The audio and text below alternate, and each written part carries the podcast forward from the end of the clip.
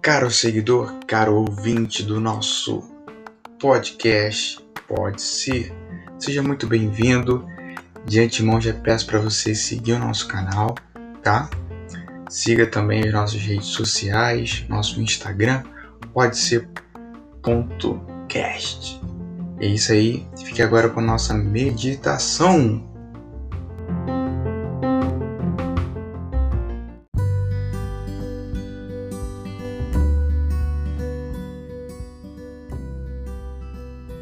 Segunda-feira, dia 24 de maio. Restaurando valores. Filhinhos, não amemos de palavra nem de boca, mas em ação e em verdade. 1 João 3,18.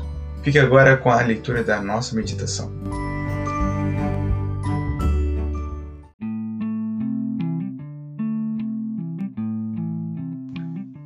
O niilismo, a ausência de valores e sentido para a vida.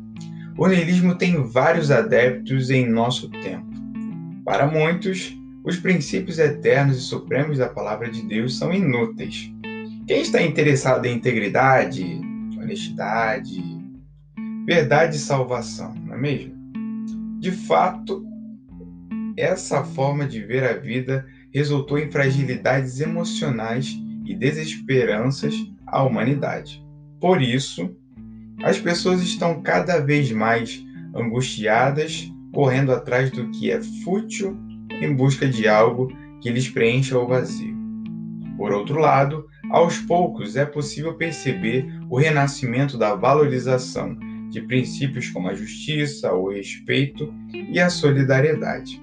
No fundo, existe a crença de que todos somos parte da comunidade global, algo que nos impele a educar nossos filhos para fazer o bem, não roubar, não matar, nem praticar qualquer mal. Diante desse fato, devemos viver e compartilhar nossos valores. Precisamos caminhar de acordo com os princípios morais indiscutíveis encontrados nas Escrituras Sagradas. Se não seguirmos por esse caminho, corremos o risco de trilhar um terreno perigoso e desconhecido, assimilar as tendências atuais e trocar valores eternos por efemeridade. Por isso, você é chamado hoje, meu amigo, a viver conforme os princípios divinos. Vivam pelo Espírito, é o que diz o livro de Gálatas. Esse desafio está diante de você. Contudo, só será possível experimentar um caminho verdadeiramente alternativo, cheio de valores e autêntico de sua vida, se sua vida for guiada pelo Espírito Santo. Se você for corajoso e assumir um compromisso com os princípios absolutos e imutáveis da palavra de Deus, será fonte de bênçãos àqueles que se sentem cansados. Um exemplo que mostra o verdadeiro caminho àqueles que precisam de vida eterna. Restaure em sua vida os valores sagrados e se prepare para a vida eterna.